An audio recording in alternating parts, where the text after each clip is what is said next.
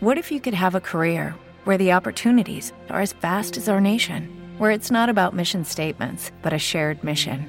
At U.S. Customs and Border Protection, we go beyond to protect more than borders from ship to shore, air to ground, cities to local communities. CBP agents and officers are keeping people safe. Join U.S. Customs and Border Protection and go beyond for something far greater than yourself. Learn more at cbp.gov/careers.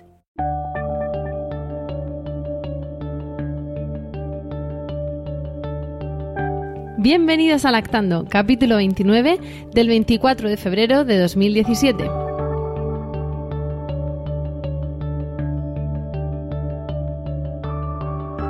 Muy buenas, yo soy Rocío Arregui y esto es Lactando, un programa sobre lactancia y crianza con apego creado por la Asociación Lactando de la región de Murcia. Hola a todos y a todas. Estamos un mes más dispuestas a, contaros un montón de cosas, pero esta vez el montón de cosas van a ir centradas en la vida, la vida lactante, la vida de la teta, de quien me acompaña. Hoy está conmigo y con un café ya acabado, Esmeralda. Buenas tardes, Esmeralda. Hola, buenas tardes. Bueno, Esmeralda me acompaña en soledad porque hemos decidido que, sea así, que a veces las tertulias sobre la teta y los temas a tratar, pues también merecen una pausa y una entrevista a una de las nuestras para que nos conozcáis un poquito más. Ya tuvimos a, a una misma, a esta servidora, que habló de su lactancia, tuvimos a Raquel, tuvimos a Amparo, pues hoy tenemos a Esmeralda.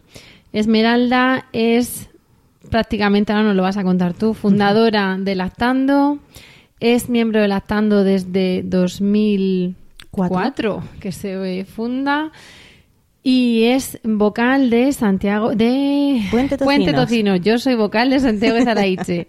se nota que es viernes. ¿eh? Sí, sí, sí, no os podéis imaginar. Y, y, bueno, pues ella está de vocal de Puente Tocinos, contra viento y marea. Uh -huh y tiene, nos lo va a decir todo ella, ¿no? Pero bueno, es la vocal de lactando que tiene a, las, a los hijos, en este caso a las hijas más mayores, y que sigue batallando y dando ejemplo contra viento marea. Entonces, la hemos traído hoy aquí. En el podcast que viene ya os traeremos a, pues otra vez a más gente de las nuestras para tratar, además hemos visto unos temas muy chulos de aquí al verano. Pero hoy queremos escucharte. Hola, Esmeralda. Hola, hola. Hola de nuevo. Cuéntanos, ¿desde cuándo estás en lactando? Pues, ¿Por qué te metes a lactando? ¿Cómo nos conoces? Pues, a ver, ¿cuándo, ¿cuándo comencé yo en, en lactando? Madre mía. ¿Por dónde empezamos? Corría el año, ¿no? Allá cuando los dinosaurios caminaban por la Tierra. Como yo digo muchas veces, refiriéndome a, a los inicios. Pues, pues mira, yo empiezo asistiendo a las primeras reuniones de Lactando, reuniones que se que fueron fundadas por su presidencia, por su primera presidenta, Irene Balsalobre. Pero ¿por qué empiezas a ir a la reunión de Lactando? ¿Cómo te enteras de que existe? Pues a raíz de una revisión que tuve con el pediatra cuando mi hija cumplía seis meses, mmm, saliendo de una farmacia de pesarla y tal, me fijé que en una farola había una notita. ¿Eres madre de aspecho? ¿Quieres conocer a otras mujeres que están pasando por la misma situación? Eh, no te cortes y ven a nuestras reuniones. Había un número de teléfono, el teléfono de, Irene, y, eh, y la llamé. La llamé, le pregunté, pues, oye, pues mira, pues tengo una niña de seis meses, estamos ahí un poco perdidas con la alimentación complementaria. Le pregunté una serie de dudas, fue muy amable conmigo, muy cortés, muy dicharrachera, me hizo reír en un momento en el que estaba yo muy, muy asustada y estaba un poco perdida. Estaba muy impresionada con, con los cereales que te tocaba meterle, ¿no? Los cereales, los cereales ya habíamos peleado con ellos a los cuatro meses y venía de decirle a un pediatra que sí a todo lo que me respondía cuando las respuestas verdaderas eran que no. Y estaba súper perdida porque había mentido un profesional, que se Claro. supone que es el que me tiene que guiar. Y en- en- me soltó un montón de información que fui incapaz de procesar y que mi instinto de madre me decía que no era del todo correcta. Entonces yo sabía que, que algo no casaba y no sabía muy bien dónde buscar esa información. Y esta mujer me brindó la oportunidad de, de darme cuenta de que mi instinto a lo mejor no estaba tan, tan perdido como en un principio yo podía llegar a pensar y me dio las claves para buscar información que fuera correcta, que fuera contrastada y que fuera lo más acorde mm, en la línea de lo que yo pensaba que, que, de- que debía seguir en la crianza de, de mis hijas. Entonces tú entraste con tu hija mayor Sí, cuando tenía seis meses. con seis meses. Que tiene la Carolina tiene la 13, o sea que ya llevamos unos poquitos. 12 años y medio en la, y medio. Ahí está. Y vas a esa reunión y ¿qué te encuentras? Pues me voy a esa reunión y me encuentro a un par de tres mujeres con muchísimas ganas de reír, de compartir y de hablar. Eh, Carmen, eh, Belén y, e Irene y Maika y bueno sí Maika eran cuatro. Irene con Irene ya había hablado pero con las otras tres no. Y simplemente me vi un entorno donde las madres daban pecho, donde hablaban de sus inquietudes y donde no era una persona tan distinta como me habían hecho pensar en un principio, ¿no?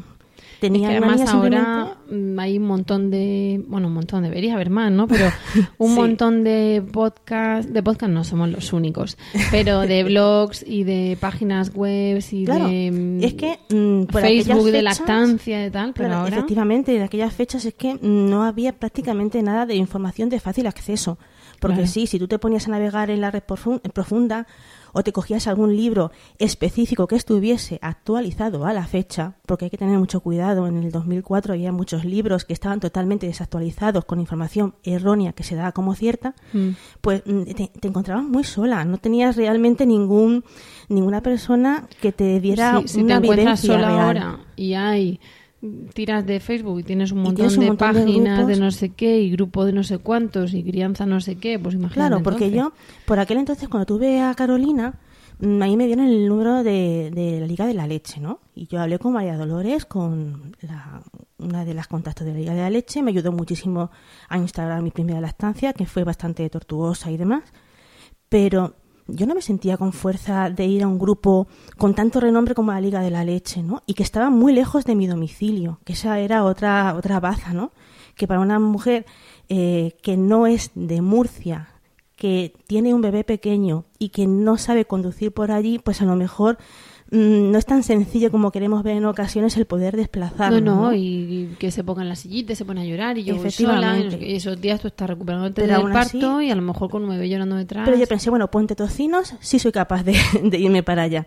Y el verme capaz de desplazarme para allá, de compartir con esas mujeres, de decirme, claro, claro, Sí, sí, yo también he vivido eso. Ah, sí, sí, por supuesto. Anda, no me digas. ¿Y cómo lo hiciste? y el que yo pudiera hablar el ser escuchada y el ser entendida y el ser respetada, sobre, todo ser, respetada, porque muchas veces tu entorno, por algún motivo u otro, porque no te quieran hacer verte sufrir, porque no quieran eh, que lo pases mal, eh, te llegan a dar una serie de indicaciones que tú sabes que no son porque no hagas algo distinto a lo que ellos hicieron porque parece que, bueno quizá pueden pensar que le estás criticando lo que hicieron ellos porque tú haces otra cosa distinta. Sí y también ten en cuenta que el estar nadando un poco contracorriente cuando eres la primera en todo la primera de los amigos que tiene un niño la primera del equipo de trabajo que tiene un niño la primera del barrio que es nuevo que tiene un niño no el mm. ser la primera en todos y el no ser comprendida y el estar sola porque ten en cuenta de que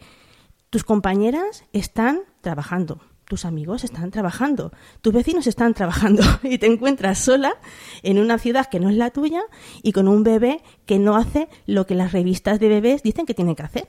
Y los libros de crianza de aquella época. Tú cuéntanos lo que quieras. De tu, te preguntaré por tu lactancia. Pues si nos quieres contar qué pasaba con tu bebé y que dijiste, esto a mí me huele diferente. Pues oye, nos lo cuentas y si no, pues no lo cuentas. Ábrete, ábrete, ¿no? No, simplemente mm, yo necesitaba tocar mucho a mi hija. Yo necesitaba el contacto. Entonces, siempre en, el ambiente en el que yo me crié, tomar a un niño en brazos era un indicativo de que lo estabas malcriando. Simplemente el que, el que mi instinto me hiciera tocar lo que no pasa nada y el entorno me dijera que lo estabas malcriando, fíjate que es una tontería, ¿no, Rocío? Porque, ya, pero te lo están diciendo gente en la que tú confías, a la que tú quieres, que te quiere. Es complicado. Son pequeñas cosas que, que te hacen plantear de si realmente estás haciendo lo correcto o no. Y yo insisto en que a veces, aunque digas tú, venga, pues, yo lo quiero tocar, entonces entra la, coletilla. Pues tú fuiste de Vive o tú fuiste de No Brazos o tal y está muy bien. O... Y por eso digo lo de la, la, crítica, ¿no? Que a veces parece que al hacer algo distinto se toman a mal, que no aceptan lo que ellos hicieron. O... Bueno, los principios con, con Carolina fueron muy delicados, como te he dicho eh, la niña no se cogía el pecho y demás. Mm, Yo tampoco fui una niña de pecho. Enseguida mi madre se quedó sin leche misteriosamente, lo que siempre hemos dicho, Todas los brotes de leche, crecimiento y tal. Mm, Mi madre cuando ha ido conmigo a alguna de las reuniones dice que ha aprendido un montón y que ha entendido qué es lo que le pasó. Entonces, de alguna manera o de otra, ha habido momentos en los que yo creo que mi madre ha conseguido la- sanar su lactancia. Porque hay un momento crítico que a mí me produce todavía un poco de dolor. Y es cuando mi madre, con nueve días que tenía mi hija, se fue de nuevo al pueblo, porque mis padres viven en, en Ciudad Real, y mi madre me dio dinero a escondidas. Y me dijo, toma hija, para que te compres un bote de leche. Porque como yo sé lo que es sufrir no poder dar teta, que tu hija nunca pase hambre.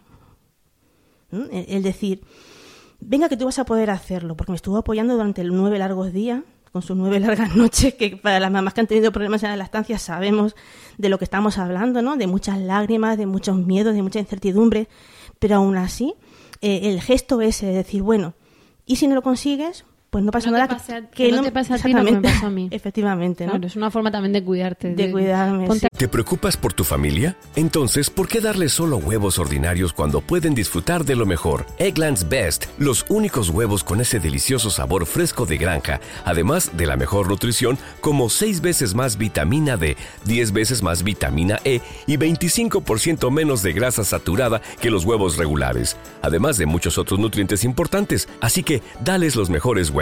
Eggland's Best, mejor sabor, mejor nutrición, mejores huevos.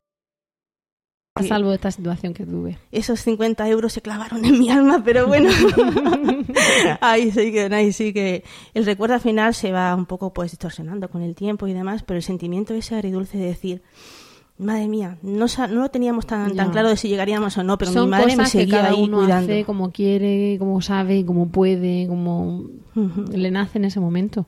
Yo compré un, un bote de leche, ¿eh? Yo compré un, no me acuerdo si tenía la nena 15 días o algo así, yo compré un bote de leche porque ya era, bueno, es que de este pecho no sale nada y Era le suplementé una semana en la última toma 30 mililitros. Y se te caía el mundo encima. Y era como, no, no voy a decir que le estaba dando veneno, pero No. era raro y era así, es que yo lo quiero intentar, pero claro, ya Era una sensación muy extraña. no hace porque- peso, tú con esos dolores, tal, y, Claro. y tienes el bote ahí. Algunos hay gente que dice, yo lo voy a comprar y que esté ahí y que me dé seguridad. A mí es que me lo regalaron en la farmacia. Mm, Al tercer día de vida de mi hija nos dan el alta, me voy a pesar a la nena y, ¡ay, qué bien, qué bonita! Toma un, un bote de leche para que lo tengas en casa. No, si yo voy a dar el pecho. ¡Ay, no, no, tú tienes todo en casa! Que más de una noche los padres vienen aquí súper enfadados porque tienen que ir a comprar la leche, porque las madres se quedan sin leche. Unos mensajes Claro. súper mega positivos, ¿sabes? A las 12 horas fuimos a por comprar Mm. nuestro primer sacaleche y a las dos o tres días nuestro segundo sacaleche. porque los sacaleches y yo no somos buenos compañeros de este, de este viaje que la lactancia, ¿no? Y a lo largo de, de esos días, la verdad es que fueron, en menos de un mes, fueron tres sacaleches lo que, lo que nos cargamos. madre mía. Así que, y ese bote de leche creo que al final lo tiramos. Sí que lo abrimos, porque hubo un momento puntual en el que sí que hicimos uso de la leche de, de fórmula. Pero fíjate que no fui yo capaz de Pero darse biberón, se lo dio están, Carlos. Se lo si dio mi están para salvar vidas las leches artificiales, Lo. Y hay que darlas. Por Lo que pasa es que hay que darlas cuando hace falta. de una forma razonada. Lo Claro. que pasa es que a mí me dijeron, deja descansar esos pechos y dale un poco de leche. Y eso es lo que no está, no, no es sano. Tú no puedes dejar descansar un pecho con cinco días, mm, con toda la A ingurgitación. ver si explota de una vez. Exactamente. De- Llegó un momento en que el dolor de la succión del bebé y el dolor que tenía en mi pecho, hice un- una balanza, no, a ver, ¿qué duele más? ¿Esto o esto, esto o esto? No, no, no. Venga, Carolina, vente para acá, que me tienes que vaciar esto, que yo así no puedo vivir. Entonces, pues eso, es, mm, digamos que es un poquito, pues como todas cosas en la vida, son muchos contrapuntos, son muchas escalas de grises y, y- y una mujer puérpera tampoco es capaz de, de ver las cosas con demasiada claridad. No, tenemos un bombardeo de información y en ese momento, sobre todo, información bien, bien intencionada. De gente que viene con todo el cariño del mundo y te dicen eso. Yo he escuchado en, tu familia, en nuestra familia somos de poca leche. O sea, sin saber veces. ya eh, si yo iba a poder o no, ya viendo cómo se estaba torciendo la cosa antes de plantearse que pasaba nada, es que somos de poca Es que nosotros no lo tenemos, claro. No decía mi madre, no, yo es que no pude darte a, mi, a tu hermano un poco más, pero no sé, tu abuela fue ama de cría, porque mi abuela, mi abuela fue ama de cría del hijo del médico del pueblo, que por aquel entonces ya existía el pelargón, pero el médico decía que esas leches no eran buenas. Entonces lo que hacía es que contrataba claro, la leche la recetaba para otros, pero para mi hijo una madre cría. mejor, claro. Efectivamente, aquel médico tenía bastante, bastante cabeza. Y entonces es eso, es un montón de información, el que una no pueda hacer una cosa, el que alguien no lo haya conseguido. Mm, la falta de apoyo del ambiente y la falta de información de los sanitarios que me tocaron en aquel entonces. Eso también hace Esa mucho... lotería y ese no formarse. La eso es una ruleta rusa, porque yo, cuando ya me recuperé un poco de todo lo que supuso esos días, mm, fui a la revisión con mi matrona, porque se supone que cuando das a luz tienes que volver de nuevo a tu matrona a cerrar la historia, que eso muchas mujeres no lo saben. Pero lo ideal sería ir a tu matrona para que te cierren la historia sobre tu embarazo. Vale, pero ahí lo ideal sería ir en la primera semana Ajá, a para hacer una cosa posparto y luego ir a los 40 días.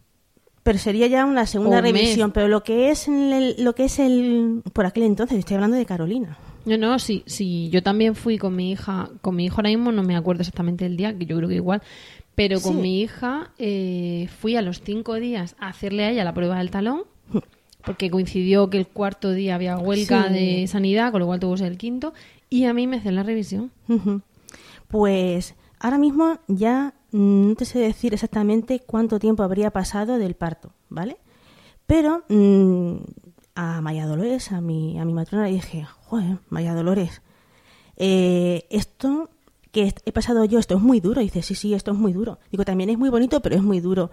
Sería mejor que dieras más información sobre este periodo de la Claro. lactancia. Y me decían, no, no estoy de acuerdo. Digo, ¿cómo que no estás de acuerdo? Dice, es que si las mujeres supieran lo duro que es, nadie daría pecho. Digo, pues yo discrepo contigo. Mm, Yo no comparto esa, No, esa que- alineación. es que Tú si no tienes un que decir, con la realidad. Ahí está, ahí está. Tú tienes que dar una información de lo que se van a encontrar, de las cosas Claro. buenas y de las cosas no tan buenas, porque así Claro. podrías identificar de forma precoz eh, los problemas y les pondrías una solución. Y luego que en el embarazo, cada vez más, pero bueno, antes, aunque se hiciese poco, se hacía, te están diciendo dar pecho es lo mejor. Sí, sí, Con lo cual la embarazada va de- en esa nube de oxitocina a dar pecho y se, Y se- se encuentra un guantazo. es un batacazo contra la pared. Claro, claro. Es como decía No hace poco. todas, ¿eh? Es- Ojo, ojo, no todas. A algunas les va fantástico y te dicen, se ha enganchado, está chupando, todo maravilloso. Vale.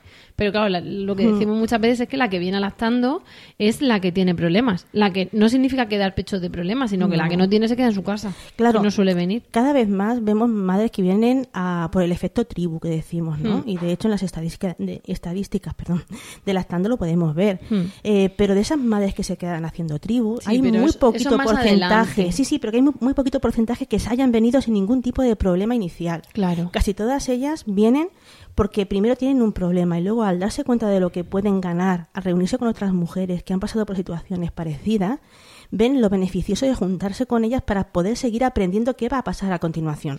Y yo es lo que yo mm, le Hmm. O reprochaba para, a mi sobrellevar ese problema. Porque Claro, claro. una llega súper agobiada con la crisis de los tres meses y aunque no tengas una fórmula mágica, mágica para decirle brote de crecimiento, tal, tal, tal, además de decirle, mira, esto se pasa en X días, en esa reunión ha visto a cuatro que también lo tienen. Claro. Con lo cual, por mucho que la de lactando me haya dicho que se pasa, parte del alivio no es ya solo porque se pase, que por supuesto, sino porque me ha visto que no soy yo sola. Efectivamente, no eres sola. Y luego otra cosa muy importante que al menos en las reuniones que yo suelo moderar, eh, me gusta abrir un poco como de debate, ¿no? Y las mamás que ya, cuando un grupo es majo, que ya hay varios rangos de edad en los bebés y demás, las mamás que ya han pasado por un problema como puede ser un brote de crecimiento, yo les animo a que les cuenten a las que todavía no han llegado o están pasando por él cómo fueron eh, esos días para ella y cómo solucionaron las cosas, porque siempre intento que sean las mamás las que, basándose en la experiencia de otras, buscan sus propios recursos para, para poder resolver esos problemas, porque si yo se los resuelvo en, en las dos horas que estamos en reunión, eso realmente no es ayudarla, porque cuando lleguen a casa van a encontrarse igual de solas, igual de perdidas. Pero si ellas son capaces de escuchar cómo lo han hecho otras personas, van a ser también capaces en una gran mayoría de poner en práctica cosas muy similares que para ellas sí son, son prácticas. Y una vez que te dice esta matrona eso, que tú vas a tu revisión, te pones a, a cargarte sacaleches y a conseguir establecer la lactancia, ¿no? Efectivamente, con la mayor apoyo que fue el del papá, el de mi marido, el de Carlos, eh, que no me dejó sola ni, ni a sol ni a sombra en sus cinco días de baja paternal. En los cinco días enteros. Madre mía, aquello fue pues fue un poco show, ¿no? Porque sí que empezamos a leer un poco, vimos qué es lo que se podía hacer, él me apoyó bastante, pero las grietas fueron terribles, el agarre era muy doloroso y poco a poco, pues sí, conseguimos instaurar la lactancia, pero era una sensación de estar muy sola, ¿no? Mm, cuando ya pasó el tiempo, yo me di cuenta de que tuve una depresión postparto bastante graciosa. lo que pasa es que cuando estás metida en ella, pues no eres consciente de lo que, de que, de que lo estás viviendo, ¿no? Pero bueno, de todo se Pero sale. así tu instinto te funcionaba. No, no, es la, no, no sería la depresión profunda, no, por subestimarla, pero no será No, la no, no, profunda no, porque no ahí fue- estabas cuidando de tu hija sin rechazarla. Hubo momentos en los que sí que tenía algún rasgo que me hizo ponerme mucho más nerviosa y más triste, ¿no? Porque yo veía que algo no estaba del todo bien, pero bueno, cuando tenía esos momentos raros enseguida cogía el teléfono. eh, mi madre, eh, eh, Carlos, siempre tenía un ¿Qué le- apoyo ¿Qué le telefónico. recomiendas a alguien que esté pasando por lo, por lo mismo por lo que tú pasaste? Mm, que busque eh, no quedarse demasiado tiempo sola en casa con su hija, con su hijo, con su bebé. La soledad está metida en un círculo vicioso de llora, yo lloro, porque esa es otra. Ella lloraba, yo lloraba. Es que me tiré 15 días sin parar de llorar y eso es una sensación de realmente muy es demoledora, es un montón, es un cóctel de hormonas de no llores, ¿por qué lloras? Todo el mundo dice que tengo que estar contenta y yo no estoy contenta, yo estoy muy triste. ¿Qué hago con eso? Pues tienes una matrona que debería escucharte y debería comprenderte. Claro. Tienes un médico de cabecera, tienes un grupo de apoyo y tienes una unidad de salud mental. Y no estás loca, simplemente necesitas ser escuchada y ser apoyada. Y ir a un psicólogo no significa que mm, tengas que estar continuamente en un tratamiento y sobre todo busca una madre que esté pasando por lo mismo y habla con ella porque a lo mejor lo que le está pasando no es tan raro y simplemente es un momento más que también pasará. O a lo mejor lo que te está pasando realmente es algo, digamos, fisiológico que le pasa Claro. a todas, el maternity blues, esta, la, la mini depre que te Sí. da hormonal. ¿No te encantaría tener 100 dólares extra en tu bolsillo? Haz que un experto bilingüe de TurboTax declare tus impuestos para el 31 de marzo y obtén 100 dólares de vuelta al instante. Porque no importa cuáles hayan sido tus logros del año pasado, TurboTax hace que cuenten. Obtén 100 dólares de vuelta y tus impuestos con 100% de precisión. Solo con Intuit TurboTax. Debes declarar para el 31 de marzo. Crédito solo aplicable al costo de la presentación federal con TurboTax Full Service. Oferta sujeta a cambios o cancelación en cualquier momento. With the Lucky Land slots, you can get lucky just about anywhere. This is your captain speaking. Uh, we've got clear runway and the weather's fine, but we're just going to circle up here a while and uh, get lucky. No, no, nothing like that. It's just these cash prizes add up quick. So I suggest you sit back, keep your tray table upright, and start getting lucky. Play for free at LuckyLandSlots.com. Are you feeling lucky? No purchase necessary. Void where prohibited by law. 18 plus terms and conditions apply. See website for details. Pero si a eso le añades soledad y tal, pues claro, un cóctel tiene los, los requisitos de poder ser una cosa mucho más grave. Entonces también hay que frenarlo, ¿no? La falta de sueño, porque lo mío fue muy gracioso. Yo no podía dormir, pero mi hija dormía siete horas de un tirón. Que eso muchas madres nos dicen lo contrario. Es que no soy con- no consigo dormir porque toda la noche despierta. Pues yo estaba toda la noche despierta y mi hija durmiendo. Son señales, pues eso, de que algo no, no funciona bien, aunque realmente no sabes lo que está, lo que está ocurriendo. Pero bueno, Mm. lo que decimos, con, con mucha fuerza y una caña, al final salimos, como yo digo, y empezamos a darnos cuenta de que la casa come mucho. Y como aquí en Murcia realmente, aunque la gente piense lo contrario, me refiero a los murcianos, no hace frío, pues nos cogimos la calle y nos dábamos unas buenas marchas cuando las tomas empezaron a ser un poco menos largas. Porque todo esto, mm, Carolina se tiraba mamando pues dos horas y pedía cada dos horas y media, con lo cual, pues imagínate. Tenías media hora para ducharte. Media hora para ducharme. Yo siempre, no sé claro, qué. una vez que ya, lo que a mí me hace salir un poco del hoyo es que hablando, cuando la revisión de los dos, de los dos meses, eh, la, enfermera la pesa a Carolina y me dice que va un poco justa de, peso, ¿no? Que vamos a tener que darle biberón. Entonces digo, no, no, no.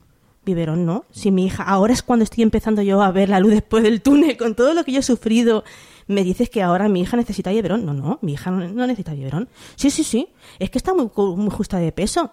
Cojo mi cartilla, saco mis tickets, digo, si te das cuenta, en la curva de crecimiento es cierto que los primeros días, bla, bla, bla, bla, bla, bla, y es verdad, los primeros días Carolina no cogía peso, pero según se fue instaurando la lactancia, sí que empezó a coger peso de una forma regular.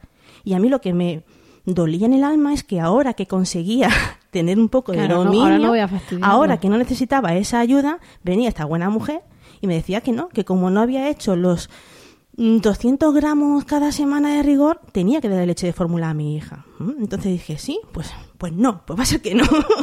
pues en 15 días te cito, y como en 15 días no haya cogido medio kilo, que sepas que le tienes que dar biberones, porque yo no voy a permitir que tu hija sea una canija.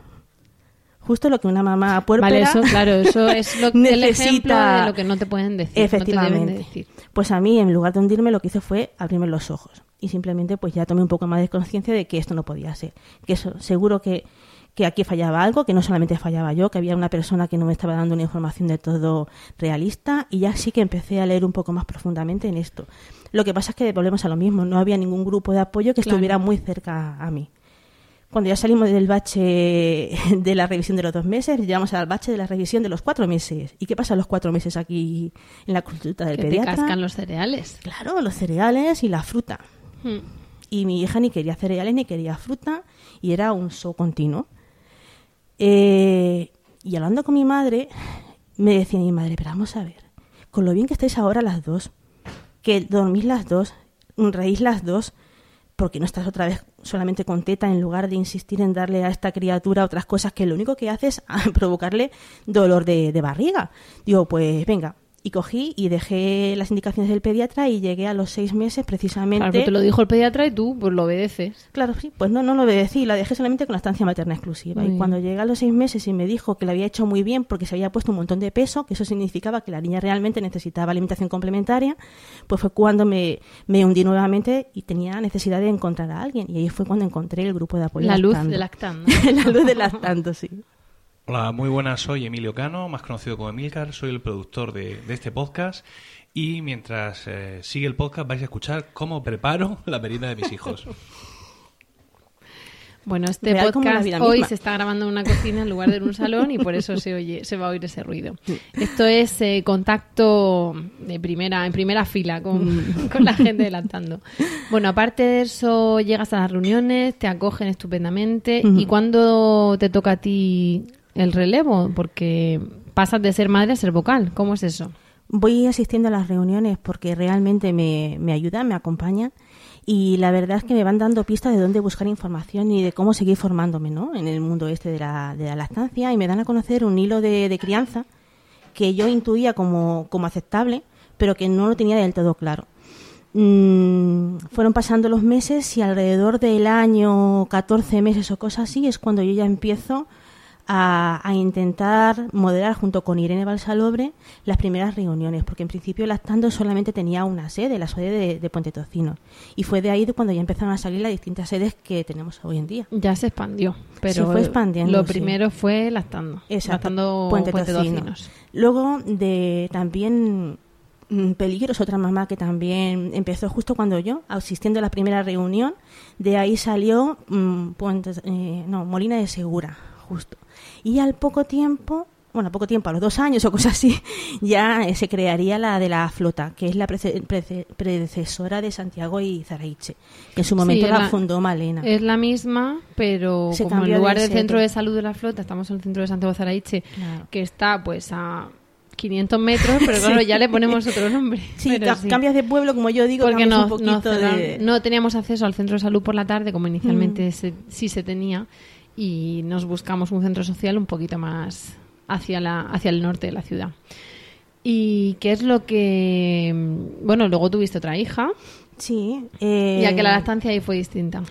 Fue mm, distinta, pero yo tenía por ahí mi sombra alargada, esa que dice Laura Goodman, que estaba ahí muy escondida, ¿no? El coco ese que está a punto de saltar.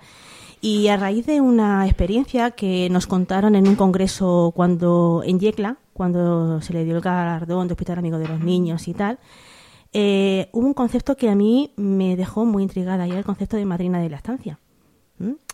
Eh, es la pena- primera vez que yo lo había oído y pensando en mi segundo embarazo, en que iba por el tándem, en que volvía a estar sola, en que no tenía muchos recursos, lo que hice fue a una mamá del grupo que ya había pasado por esa situación el pedirle ayuda y el pedirle permiso para poder llamarla en el caso de que me viese muy agobiada, porque lo que no quería era encontrarme tan sola como me encontré con mi primer, como primera niña.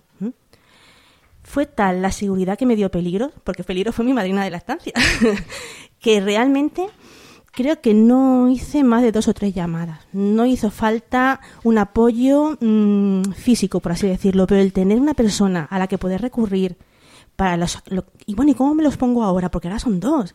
¿Y a quién le doy prioridad? En general, la segunda lactancia va mejor. Hay la subida de leche se produce antes, la madre ya sabe más cómo hacerlo. Entonces, hay un punto físico, fisiológico del cuerpo que responde mejor en la segunda lactancia que en la primera. Y hay un punto mental de que la madre ya sabe hacerlo o no supo y en general quiere, o sea, ya sabe qué es lo que no tiene que hacer, ¿no? Entonces, o sabe lo que tiene que hacer o lo que no tiene que hacer. Con todo y con eso hay más, o sea, hay, hay problemas, pero suele haber menos problemas en la segunda que en la primera. Si a eso le añades que tienes a tu madre en estancia, ya apagámonos. Claro, Fantástico. fue todo bastante mucho más llevadero. De hecho, me tuve que enfrentar a otra serie de problemas del entorno. Eh, por aquel entonces, eh, si estuve sola en la primera vez, que fueron nueve días los que estuvieron mis padres, y mi segunda parto, estuve sola del todo porque mi padre estaba ingresado en la UCI y yo estaba ingresada a luz, con lo cual ni siquiera tuve la, lo que es la cercanía de mi madre, ¿no?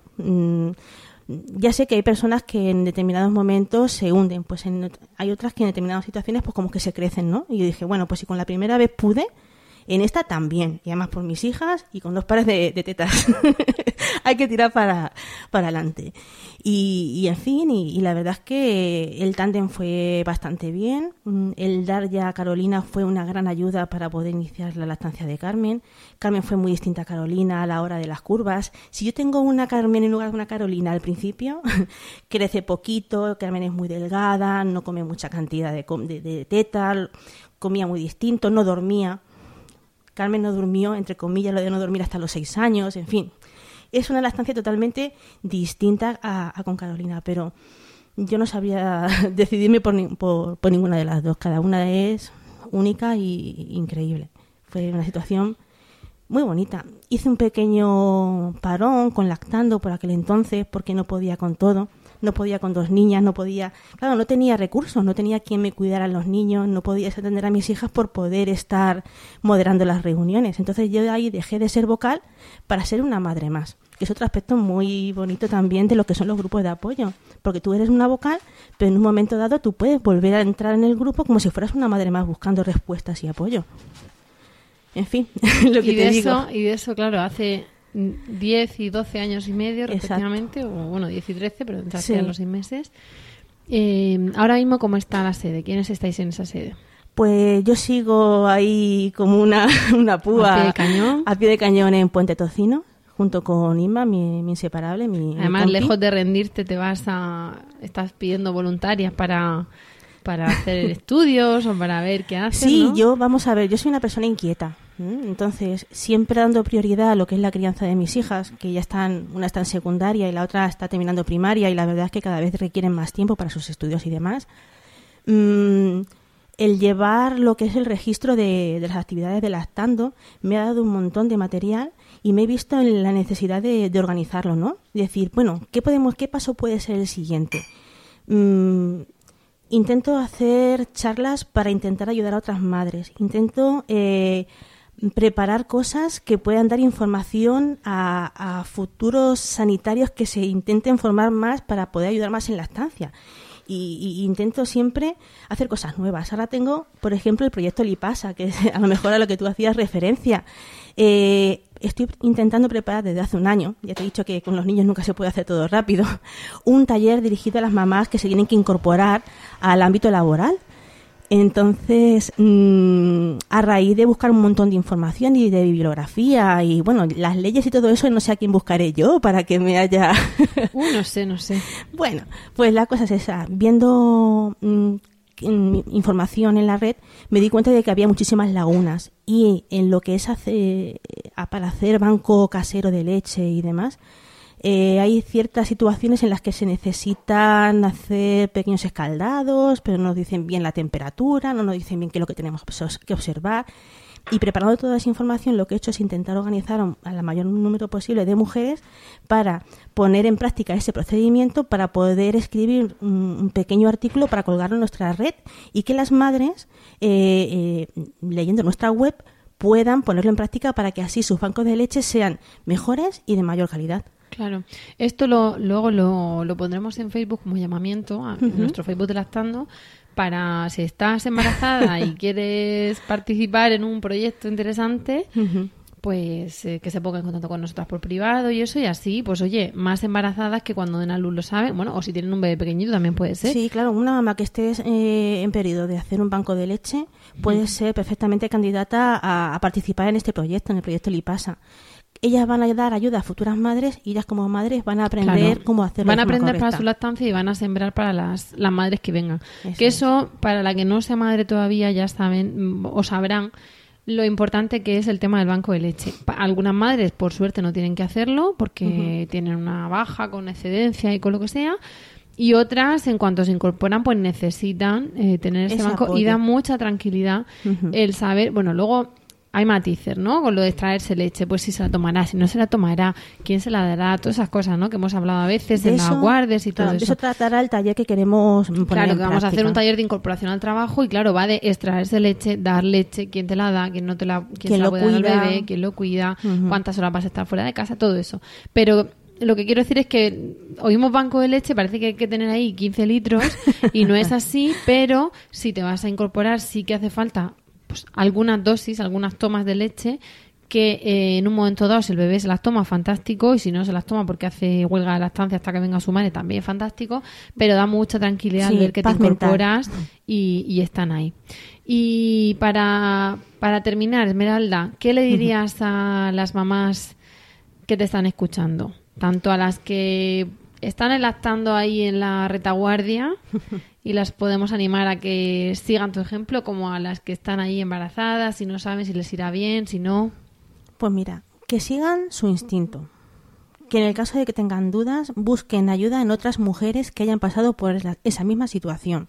Porque como una mujer que ya ha sido madre, que ha dado pecho de forma prolongada, nadie le va a dar una información tan real y tan adaptada a la vida diaria. Porque los textos son muy bonitos, los libros nos enseñan muchas cosas, pero como la realidad del día a día no hay nada.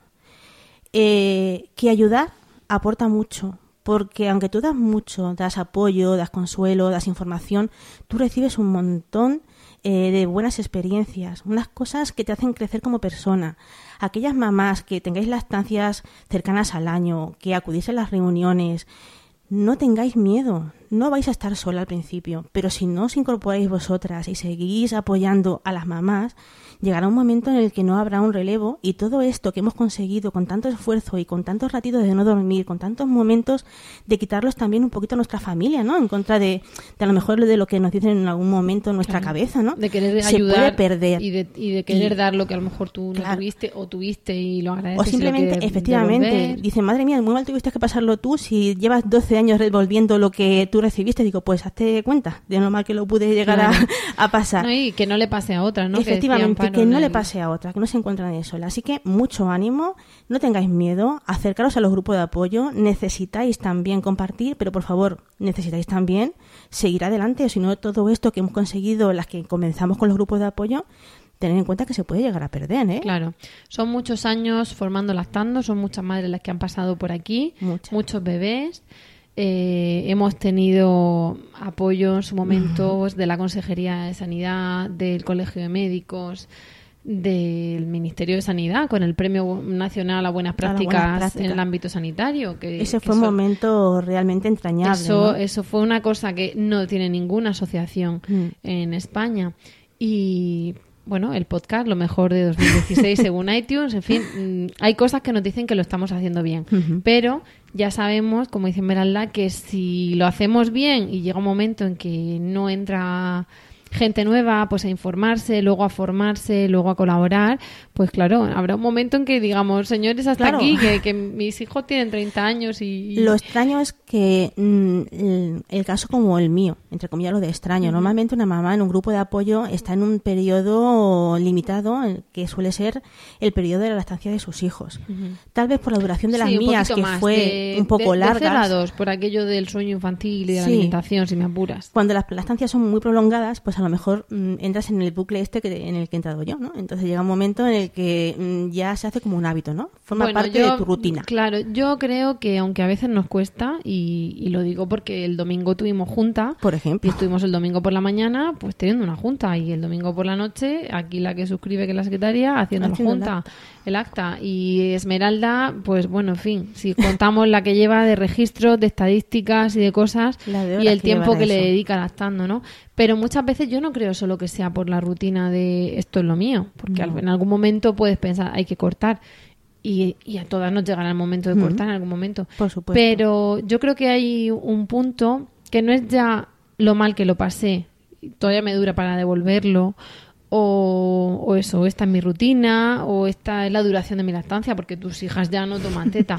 No. Hay veces que mm, el ser madre lactante o el pertenecer a lactando, el ayudar, que a veces vas con pereza a la reunión porque has ido de culo y llegas y por fin aterrizas a la reunión y ves que una madre le pasa lo que a ti y luego tú le has ayudado, esas cosas mm, dejan impronta en el alma. que si dejan impronta. Es que muchas veces llegas con una moral muy baja a la reunión. Dices, madre mía, a ver si no viene mucha gente hoy, estoy muy cansada.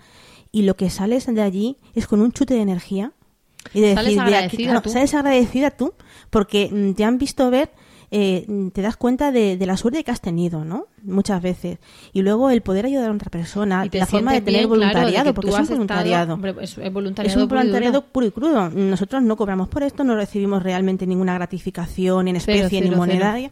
Mm, Entonces es una, pues es mi manera también un poco de, de, de contribuir a, a- a- A hacer un mundo a la mejor. sociedad. Efectivamente, no, no, en serio. Es simplemente Hay poca hacer un gente mundo que mejor. es como cuando yo estoy, yo tengo una reducción de jornada, ¿no? Entonces yo le he dicho que esta es mi manera de contribuir en, contra de la crisis. Y se ríen de mí. Digo, no, hermosa, es que vamos a ver, yo tengo una reducción de jornada y de mi sueldo se está pagando a otra persona. Es mi manera de contribuir a que esto empiece a funcionar. Claro. ¿Vale? Son puntos de ver las cosas distintos. Y aquí es tu manera de que tengan los beneficios de la lactancia, de que se ahorren el precio de la leche, de que... de que no tengan miedo a coger a sus felices, hijos en claro. brazos, en que el dar trozos o triturados es una opción de la madre y no del pediatra, Claro. en que yo que sé, en que se puede dormir en la cama de, de los padres sin causar un trauma infantil, eh, en el que se puede ir al colegio y tomar teta y leer un libro, mm, pff, tantas cosas. Hay muchas cosas que enseñar. Efectivamente. Pues como veis, Esmeralda es, eh, es guerrera y además es de las primeras guerreras de lactando y, y tiene, ha, ha tenido y tiene muchísimo que, que explicar y que enseñar. Y con esa impronta en el alma que nos deja lactando, que nos deja Esmeralda, nos vamos a despedir de ella y de todos vosotros porque hemos llegado al final del podcast de hoy. Así que vamos a daros las gracias por el tiempo que habéis dedicado a escucharnos y eh, esperamos de corazón que os haya resultado entretenido y de utilidad. Ya sabéis que podéis contactar con nosotras en nuestra web lactando.org o por correo electrónico en lactando.gmail.com. También estamos en facebook.com barra Murcia y en Twitter como arroba lactando. Y si queréis compartir este podcast con más gente o, mm, bueno, descargaroslo o escucharlo directamente ahí, ya sabéis que nos podéis escuchar en nuestra propia web o en iTunes, Spreaker o iVoox y V o, o X. Y también podéis encontrarnos en emilcar.fm, que es la red de podcast a la que pertenecemos. Bueno, con todo esto nos despedimos hasta el próximo programa. Nos veremos enseguida. Y como siempre, os deseamos mucho amor y, mucha, teta.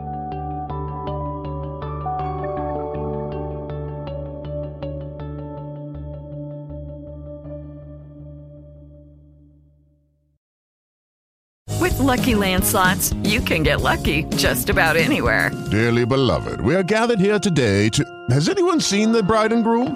Sorry, sorry, we're here. We were getting lucky in the limo and we lost track of time.